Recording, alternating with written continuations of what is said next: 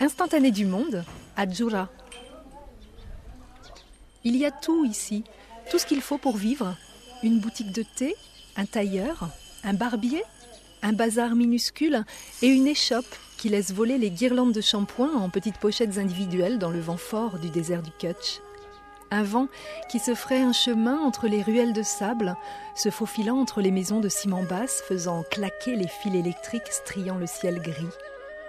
Entre les habitations poudrées de poussière s'épuisent quelques rares acacias, les épines ornées de sacs plastiques. Il y a tout ici. Un temple en face de la mosquée, dans ce petit village de l'Inde de l'Ouest, flirtant avec le Pakistan à la frontière du grand désert séparant les deux pays. Les voiles des femmes battent dans l'air qui jamais ne s'apaise, à la mesure des sons sortant des dizaines d'ateliers aux portes grandes ouvertes.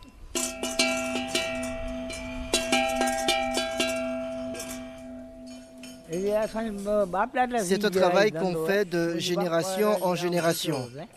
J'ai appris de mon père, de mon grand-père. Moi, j'ai commencé ce travail quand j'avais 10 ans. Et maintenant, j'ai quel âge déjà 65 ans. Non, j'ai 75 ans. C'est ça, Pichotti. J'ai 75 ans. Oui, il pourrait avoir 75 ans, Hadji Ali Maman Suleiman, le cheveu dru et blanc, la barbe tout aussi immaculée cachant un visage buriné, laissant s'échapper un sourire généreux aux yeux malicieux. L'homme vêtu de blanc est assis par terre, sur un sac de jute, dans la lumière se déversant de la porte grande ouverte et d'une fenêtre sans vitre aux grilles métalliques. Autour de lui s'amoncelle un bric-à-brac de ferraille que deux employés s'échinent à battre et à limer, en écho aux ateliers alentours. Il y a d'autres familles aussi qui font ça. Il y a des Haridjan, il y a des Soumra, mais c'est moi qui ai appris à tout le monde.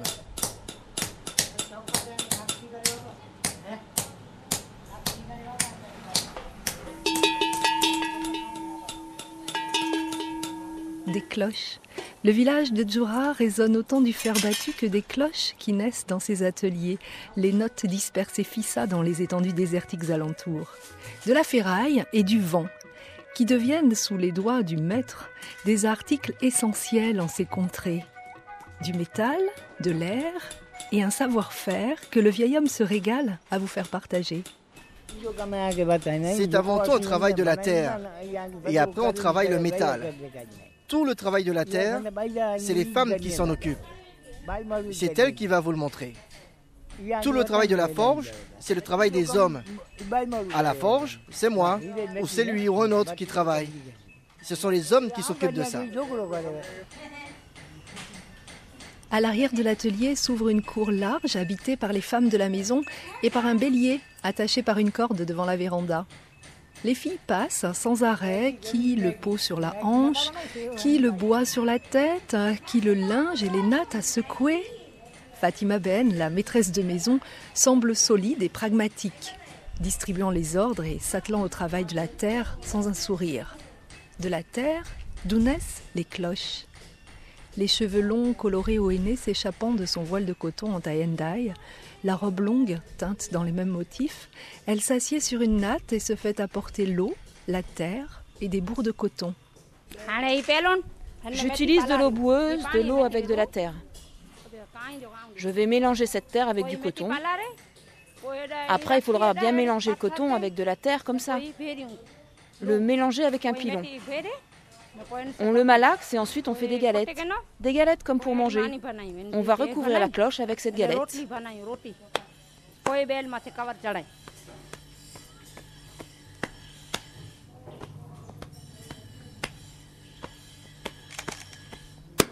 Fatima roule ses galettes de terre brune et fibreuse, levant de temps à autre un œil sur les travaux de ses quatre filles dans la cour. La plus jeune a 13 ans. Pour elle, l'école est terminée. À 15 km de Djoura, on estime que l'école secondaire est trop éloignée pour y envoyer des jeunes filles. Les cloches sont à portée. L'œil néophyte pourrait les croire achevées, des cloches de fer, toutes simples, de tailles diverses et encore muettes. On trempe d'abord la cloche dans cette eau boueuse. On la tourne dans cette poudre et ensuite on la recouvre avec cette galette de terre. Cette poudre, c'est un mélange de cuivre et un autre alliage. Ça sert à décaper le fer. Alors le cuivre collera bien sur la cloche.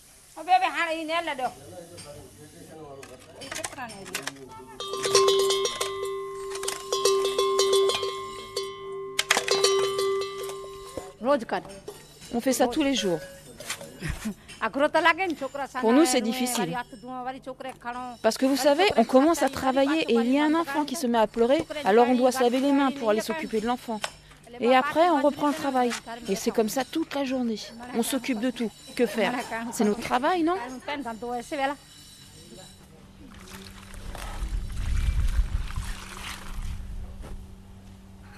En roulant son foulard sur sa nuque, Fatima Ben dévoile une large boucle en or couvrant de filigrane toute son oreille.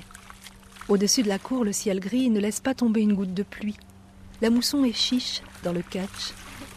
Entassant le linge dans des bassines métalliques, elle commande aux filles de l'eau, qu'elles ne tirent pas à la citerne de la cour, mais qu'elles s'en vont chercher au dehors. Leurs pieds nus font soulever des nuages de poussière grise, tandis qu'elles passent la large porte métallique, ouvrant sur les ruelles.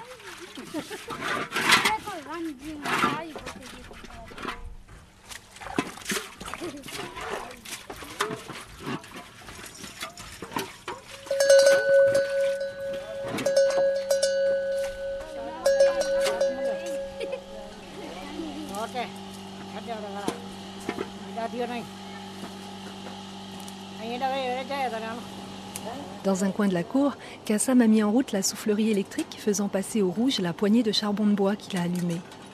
C'est ici que les cloches sont cuites. C'est ici qu'elles prendront l'aspect doré du plaquage de cuivre qui les habille. L'homme assis sur ses talons place une à une les cloches emballées dans les galettes de terre sur le lit de charbon ardent. Je vois quand la cloche est cuite, quand la galette prend cette couleur et quand elle commence à se fendre. Quand le chapatier est brun, elle est cuite.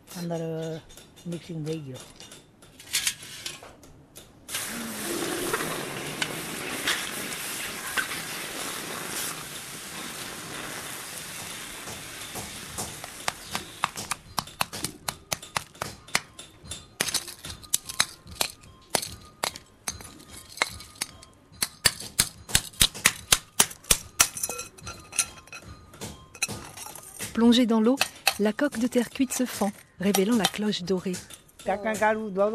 Voilà ce qu'il reste de la galette de terre cuite. Et cette boulette qui a refondu, c'est la poudre que l'on a utilisée pour décaper le métal. Et vous voyez maintenant, la cloche est comme ça, toute brillante, très jolie. Elle était recouverte de cuivre. En général, ça marche, mais quelquefois, ça réussit pas. Regardez cette petite cloche. Elle, elle n'a pas réussi. Là, c'est raté parce que c'est pas bien soudé. Les bords ne sont pas rapprochés, donc le son n'est pas bon. Il faut refaire. Quand on prépare des pièces assez petites, quelquefois on a des problèmes. Mais pour les grosses cloches, ça n'arrive pas. Et maintenant, ce qui reste à faire, c'est le réglage du son. Je vais vous faire écouter le son maintenant et après le réglage, vous verrez la différence. Là, la cloche n'a pas de son.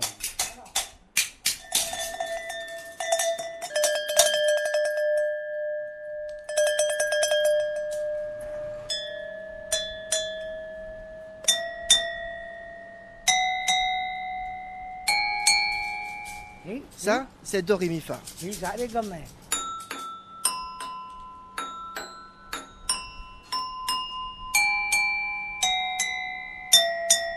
75 ans et des regards d'enfant devant le sapin de Noël. Un do ré mi fa, c'est une boîte en métal repoussée que Haji Ali Maman Suleiman ouvre avec gourmandise. À l'intérieur sont alignées ses cloches en une gamme presque d'équerre, des cloches de métal cylindriques et dorées qu'il frappe avec un maillet de bois, lançant de grands sourires fiers à la cantonade.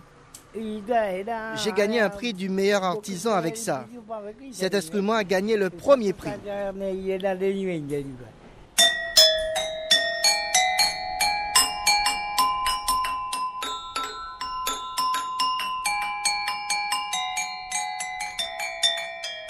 Ne cherchez pas, même dans les ouvrages les plus pointus, vous ne trouverez pas trace de ce do ré mi fa. C'est ce monsieur-là qui l'a inventé juste pour faire montre de son art, pour aller un peu plus loin que cet objet de bazar. Une créativité qui n'étonne plus Monsieur Schroff, grand industriel de la région, néanmoins philanthrope, que tout le monde appelle ici le Gandhi du Kutch. Non seulement ils sont entrepreneurs, mais ce sont de grands créatifs. Il y a un champ de créativité exceptionnel ici. Dans un sens, c'est assez étrange. Même dans le plus petit district, dans la moindre région, il y a tant d'artisanats différents. On travaille l'or et l'argent de manière très raffinée ici. Le travail du bois est excellent, les constructions sont excellentes. Tous les styles de textiles sont fabriqués ici, pas seulement la broderie, mais le tissage, l'impression avec différents types de matériaux. Il y a ici aussi de très intéressantes poteries. Il y a le travail du métal.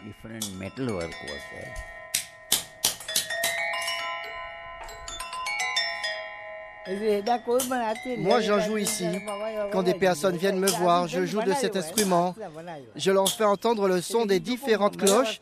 C'est nous qui avons tout fabriqué. On en vend quelques-uns des instruments comme ça.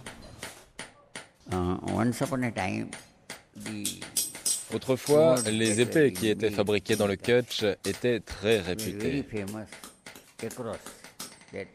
Une épée du Kutch était terriblement respectée. Les couteaux le sont aussi, oui, aujourd'hui.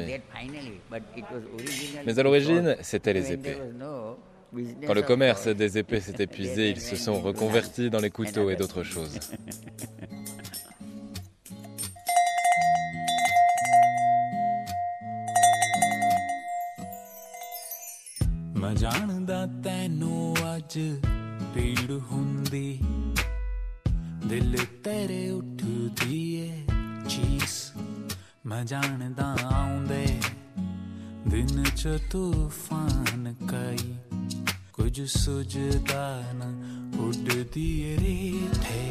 Instantané du monde, dans un village du désert de Kutch, en Inde.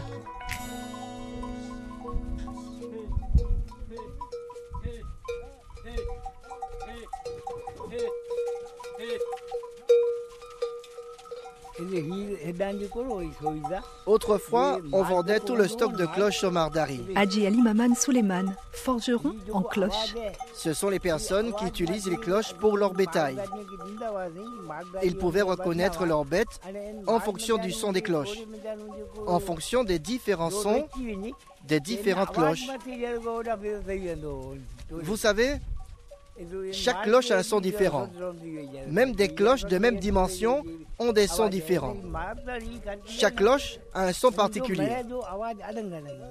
Ça, c'était pendant la période de la royauté au Kutch,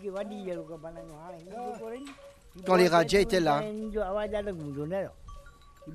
On envoyait tout le bétail paître dans les déserts et on pouvait les identifier à partir des sons de leurs cloches.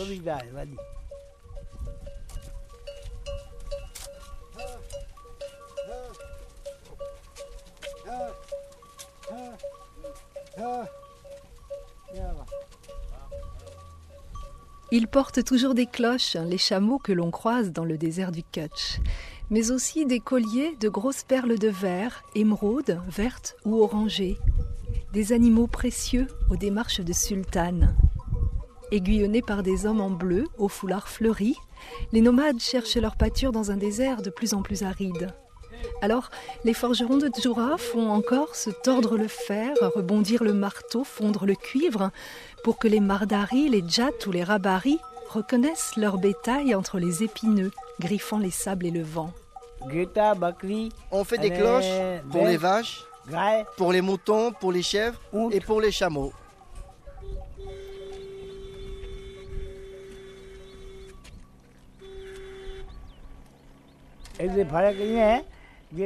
À l'époque des rois du Kutch, on les utilisait seulement dans le désert. C'était seulement pour le bétail des nomades, ces cloches-là. Maintenant, c'est aussi pour les maisons. Tu l'attaches à la porte. C'est à la mode, non?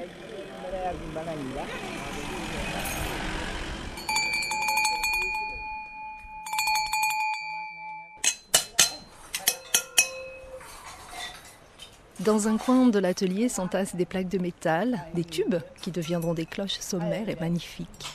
Le fils de Hadji Ali Maman travaille à ses côtés avec Kassam, l'ouvrier. Une dizaine d'ateliers appartiennent ainsi à la famille. Le génie d'entreprise des villageois du Kutch n'est pas prêt de s'éteindre, malgré sécheresse et tremblements de terre, légion dans ces contrées. L'adaptabilité est règle d'or, le recyclage, une évidence. Les cloches sont faites avec du métal remis à neuf.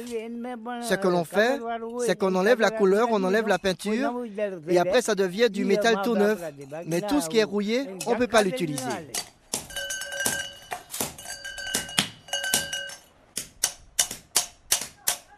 Assis en tailleur, penché sur l'enclume où il frappe, Hadji Ali Maman donne son âme à la cloche dorée.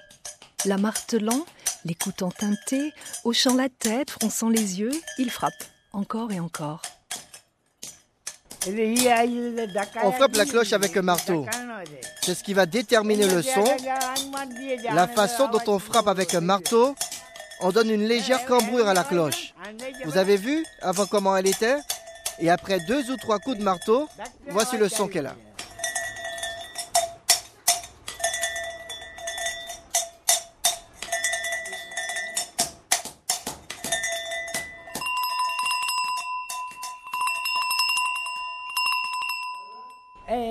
Hé, hey, viens ici.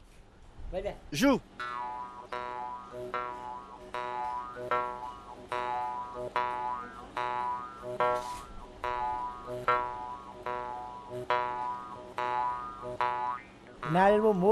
C'est une guimbarde. Autrefois, moi j'en jouais de la guimbarde. Mais maintenant, j'ai plus de dents. C'est facile à jouer. On la met dans la bouche et on peut faire toutes les mélodies qu'on veut si on a des dents. C'est donc le jeune fils qui a des dents qui se colle à la démonstration de la guimbarde. Coincé entre les lèvres, un petit instrument métallique rudimentaire que savent faire chanter les pasteurs du désert. Hadji Ali Maman, lui, s'en retourne à ses cloches, les faisant teinter avec délectation. Moi, j'aime les sons les plus doux. Ces petites clochettes, par exemple, elles ont un son très doux. C'est ce que tout le monde aime. C'est ce qui se vend le plus.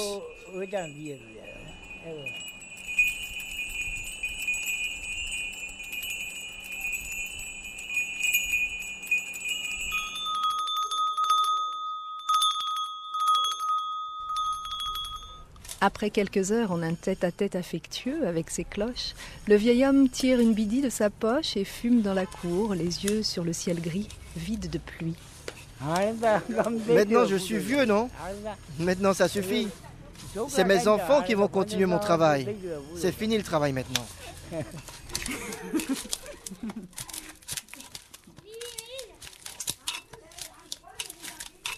Et comme pour contredire ses propos, Hadji Ali Maman laisse ses filles préparant le repas et s'en retourne vers son atelier, aimanté. Mais je travaille quand même. Vous savez, si on travaille, on reste en forme, on reste énergique. Sinon, on se lasse. On n'a plus d'énergie, on n'a plus envie de rien. Je travaille tous les jours. Je travaille durant quelques heures et ensuite, je rentre à la maison et là, je me repose.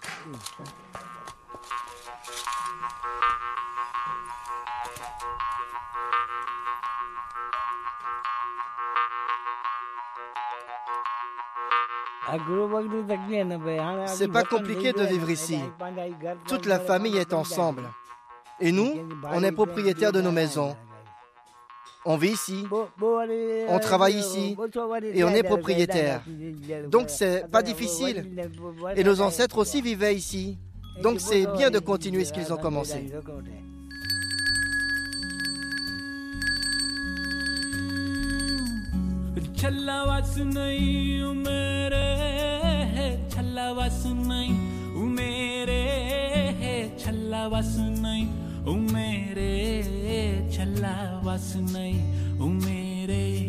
Instantané du monde.